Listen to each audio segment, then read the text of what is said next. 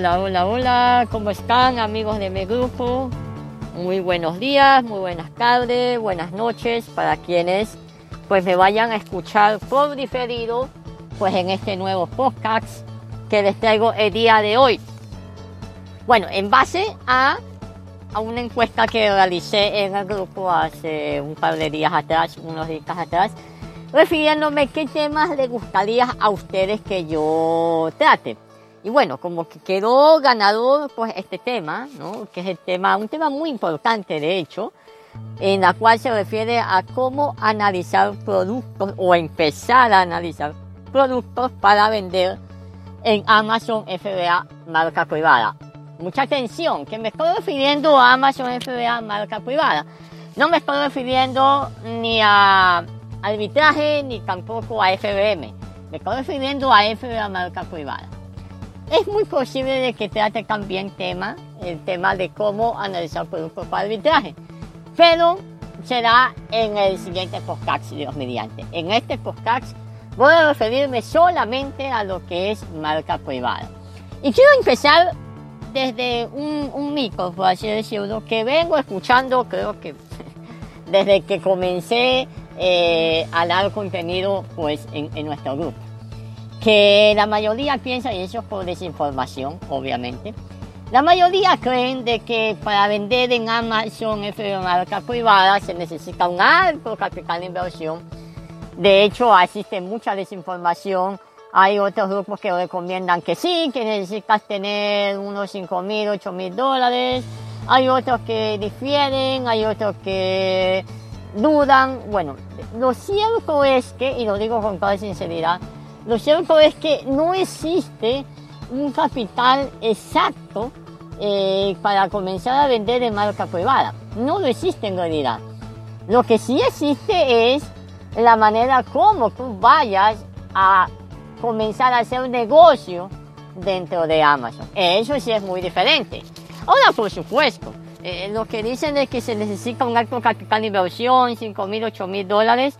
Eso es empezar se podría decir que poner toda la leña al fuego. O sea, me refiero a empezar con todo. O sea, me refiero desde un inicio de, de, eh, de crearte la marca, luego registrarla pues en, en, en, Amazon Brand Register, que es donde se registran las marcas, y luego pues eh, comenzar a crear tu tienda. No solamente me refiero dentro de Amazon, no solamente me refiero a un producto, me refiero a varios productos. Dentro de ese escenario que yo le estoy explayando ahorita, ahí sí, por supuesto, se necesitaría pues ese capital de inversión. Pero claro, no todos tienen ese capital de inversión. Y ahí es donde la mayoría pues desiste por la falta de información, lastimosamente, desiste y migran o prefieren comenzar a hacer eh, Amazon arbitraje. ¿Qué es lo que dice? Ah, bueno, es que se necesita poca inversión y aparentemente mucho más fácil. Eso aparentemente. Pero en realidad, y le digo con toda sinceridad, a base de mi experiencia de años que ya llevo vendiendo en Amazon, pues eh, no es como lo pintan, ¿sabes? Hay, hay, muchas, hay, hay muchas cosillas que deben de tener muy en cuenta pues el momento de hacer arbitraje. Y suele ser a veces cuando no se arranca con una preparación previa o con conocimientos previos, todo un dolor de cabeza, tanto para el vendedor como para el producto en sí que está vendiendo, dadas las sanciones, infracciones y un montón de cosas que voy a hablar, voy a hablar acerca de esto en el siguiente podcast. Entonces, por eso es que muchas personas desisten, muchos emprendedores desisten en, en, hacer marca privada porque se detienen o creen de que necesito, eh, se necesita 5 mil, 8 mil dólares para empezar. Para ir resumiendo, yo a mis alumnos que enseño Amazon FBA marca privada en los entrenamientos que doy, yo siempre les pregunto cuando quieren empezar su negocio, yo siempre les digo, a ver, ¿cuánto de capital tienes para iniciar tu negocio? Y quiero que me lo digas sinceramente. Entonces, en base a lo que me dicen, yo les pongo las cartas sobre la mesa, ¿no? A ver, si tienes, por ejemplo, si 500 dólares, pues con 500 dólares puedes empezar vendiendo en FBA marca privada de manera genérica. O sea, no con tu propia marca, ¿no? Sino de manera genérica. Y esto de vender de manera genérica ya requiere un cierto filtro, ¿no? no es lo mismo arrancar con marca propia que arrancar vendiendo de manera genérica. Eh, hay, hay sus diferencias. Ahora, cuando dentro del escenario que ustedes quieren vender de manera genérica, pues deben de considerar ciertos filtros. Empezando, claro, que van a tener un poquito de limitación al momento de hacer el listado, el listing, en la cual Amazon obviamente no te va a dejar subir un video promocional del producto. Lo que sí te va a dejar es subir imágenes de tu producto sin ningún problema. Imágenes originales, por, supuesto. ¿va? No vaya a ser imágenes copiadas, porque ahí sí se hace, se hace la gran. Otra cosa que también debe considerarse es que si venden de manera genérica, solamente están limitados a vender dentro de las categorías libres. ¿no? Y aquí hay un desconocimiento también, eh, eh, porque dice, bueno, yo voy a vender en Amazon marca privada y de una comienzan a vender por lo que es más obvio, por lo que es más lógico. Eh, a veces productos, productos relacionados a accesorios de celulares, que viene siendo electrónica, o productos relacionados a lo que es mascotas, que muchos eh, apuestan por vender en la categoría de mascotas. Pero sinceramente, si ustedes ingresan directamente a vender más, eh, a analizar productos dentro de la categoría de mascotas, primeramente pueden hacer el análisis, pero Amazon al final no les va a dejar tranquilo, no les va, no les va a dejar la vida en paz al momento de enlistar el producto. Porque mascotas, como eh, accesorios para celulares, que viene siendo todo lo que es eh, accesorio electrónico, está dentro de las categorías restringidas en Amazon. Y eso, por supuesto, repercute. No es que Amazon te coloca en un cartel y te dice, a ver, esta categoría está restringida. No. Eh, esa información está dentro de un apartado dentro de Amazon Seller Center. Y ahí es donde muchos emprendedores ni siquiera se toman la molestia de comenzar a, a, ver las políticas y normativas de Amazon. O sea, obviamente a veces la, la, la, conducta, eh, la, la, conducta o la cultura mismo que tenemos a veces de los latinos o de las latinas, pues está en, que, en hacer todo lo más rápido posible, ¿no? Y si me sale gratis, todo mucho mejor. Y si quiero, y, si me sale que voy a ganar un montón en, primer, en primera instancia, muchísimo mejor. Deben de sacarse, por favor, esos, esos conceptos y pensar con mentalidad norteamericana, porque recordemos de que Amazon es una plataforma mundialmente conocida, pero el mayor mercado es Amazon Estados Unidos, ¿ya? Entonces, primero hay que prepararse muy bien. Y es por eso que yo hago estos podcasts con toda sinceridad, eh, a la tabla, sin irme por, por, las, o sea, por las bandas, me voy, simplemente les doy contenido real de, de cómo deben de empezar el negocio de manera correcta. Entonces, siempre lo primero, recapitulando, eh, comenzar a leer mucho eh, acerca de las restricciones, acerca de las normativas y políticas que tiene Amazon. Ahí ustedes van a encontrar dentro de los apartados de Amazon Web Center lo que yo les estoy indicando.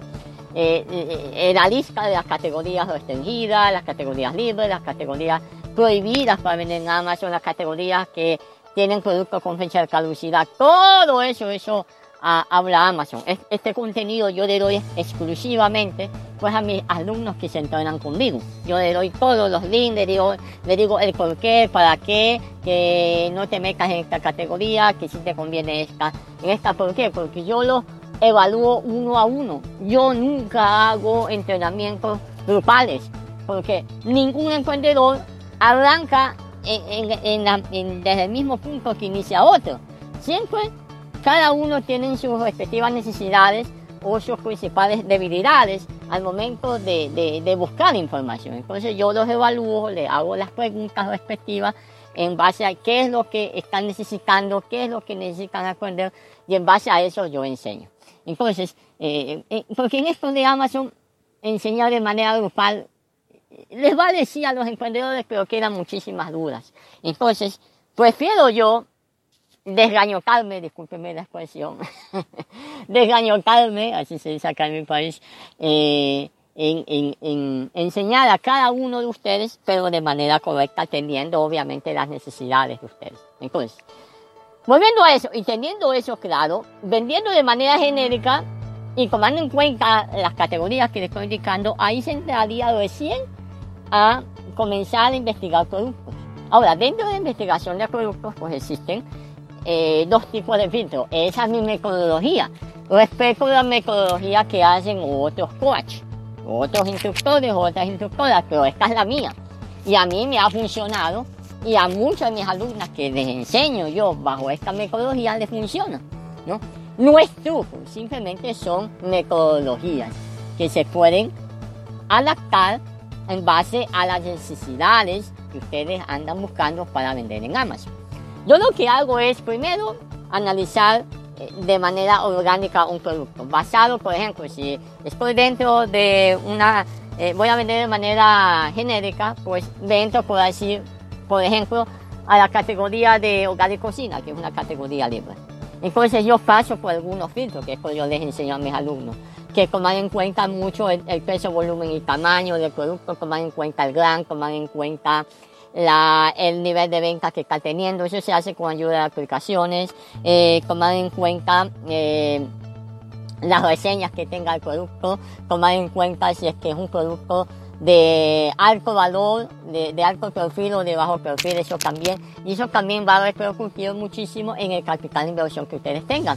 Porque a veces, yo he visto que a veces muchos emprendedores arrancan primero analizando el producto por medio de alguna aplicación, sea Jungle Scout, eh, o, cualquier otra aplicación, y luego van a buscar al proveedor en China y se encuentra con el estrellazo de que, o sea, le cuadra muy bien, el proveedor le da un buen precio del producto que está investigando, pero el costo del envío le sale caro.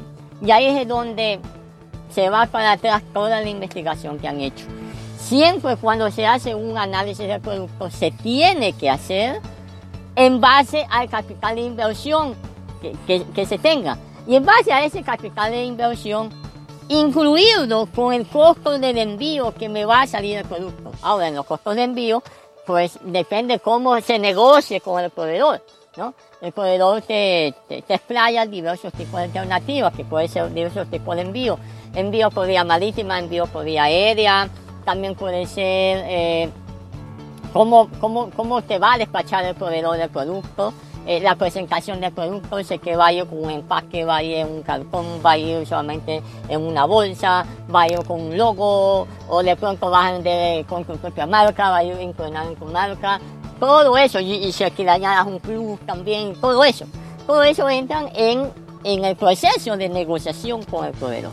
¿Sí? El proceso de negociación. Entonces, luego que yo haya hecho, volviendo un poquito para atrás, esa preselección de productos de manera orgánica, recién esos productos preseleccionados lo paso a analizarlo con la aplicación respectiva, donde yo veo ahora sí un poco más profundizado los detalles, por ejemplo, el número de vendedores, eh, el número de posibles ventas que se tenga, eh, las posibles ganancias que se tenga de este producto, el gran, el fee de Amazon, que para mí es importantísimo, eh, calcular el fee de Amazon, cómo está el fee de Amazon, aunque no es un valor estable, pero en base a eso yo puedo ya tener un, un promedio de cuánto me puede estar quedando eh, por cada venta que yo haga de, de, del producto, ¿no? Entonces, una vez si cinco productos han pasado por la preselección. De esos cinco me pueden quedar unos dos, eh, analizándolo con la aplicación. Y luego de esos dos, recién ahí,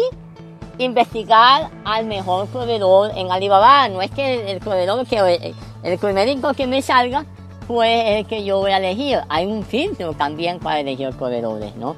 Entonces, una vez que ya paso por ese filtro de proveedores, recién allí me podría estar encaminando a recién comenzar a hacer el listing del producto, ¿no? O el inventario del producto. Que para eso conlleva dos tipos de etapas. La primera etapa es hacer el listing, la parte del listing que es el, el título, los bullet points, la descripción con palabras claves incluidas. Eso se hace con ayuda de aplicaciones. Se hace con aplicaciones que no tienen nada que ver con las aplicaciones que yo hago para analizar productos. No, son otras aplicaciones. ¿no? Luego de eso me pongo a hacer el inventario. Ahora, para hacer el inventario, si están vendiendo de manera genérica, deben de tener sí o sí un código UPC ya verificado por Amazon. Ese código les puede dar el proveedor o les pueden comprarlo en GS1. También hay que saber comprar el código en GS1 y eh, para que ese código entre dentro de la base de datos de, Amazon. Ojo, que me estoy refiriendo solamente a vender de manera orgánica. De, vender con marca privada es menos engorroso el, el, trámite, por así decirlo, el proceso. Pero es casi lo mismo que pasa que un poco más rápido. En cambio, de manera genérica tienes que esperar de que el código lo acepte Amazon, tener muy en cuenta el SKU que ustedes están eh, enlistando al momento de armar el inventario. O sea, son algunas cosas que deben de tomar en cuenta. Pero que por medio de este podcast les estoy dando ya los temas que deben de considerar o que deben de ustedes de estudiar antes de meterse de lleno a vender en Amazon. Entonces, a eso yo me quería referir pues el día de hoy con este podcast para que tomen en cuenta. Esto es un tema larguísimo, en la cual a veces yo me sé llevar con mis alumnos. Solamente en explicarle esto, dos horas como mínimo. A veces necesitamos a veces hasta tres horas consecutivas explicarle esto. Esto no es una cosa que yo hago ta, ta, ta, ta, y en tres pasos y ya está. Son algunas cosas que deben de tomar en cuenta, muchísimas cosas. Pero con esto ya le doy como un, digamos, como un soporte para que ustedes tengan una mejor idea de cómo es el análisis del producto de manera real. Lo repito, basado en mi metodología. Pueden existir otras metodologías, pero yo no les puedo decir si sean buenas o malas porque yo no las aplico. Yo aplico solamente las que yo uso para vender mis productos en Amazon. Bien chicos, siendo así, yo me despido, no les quiero alargar tanto con este podcast. Le he, dado el condumio en sí en pocos minutos y con eso pues eh, les va a servir de muchísima ayuda. Si quieren profundizar un poquito más de estos temas y quieren entrenarse conmigo en cualquiera de mis entrenamientos que tengo, pueden escribirme pues por interno aquí a mi Facebook o dejar su comentario aquí abajo de este, de este podcast, cualquier duda que vayan teniendo o escribirme directamente a mi página en Fiverr. Aquí abajito yo les dejo el link. No los canso más, nos estamos viendo en un próximo podcast en la cual me referiré eh, en lo que es arbitraje, cómo analizar productos eh, en modelo arbitraje y qué cosas deben de tomar en cuenta. Muchísimo más en cuenta que vender en, Amazon en Fibra Marca Privada. Eso es todo chicos, nos estamos viendo en el próximo podcast. Bye bye.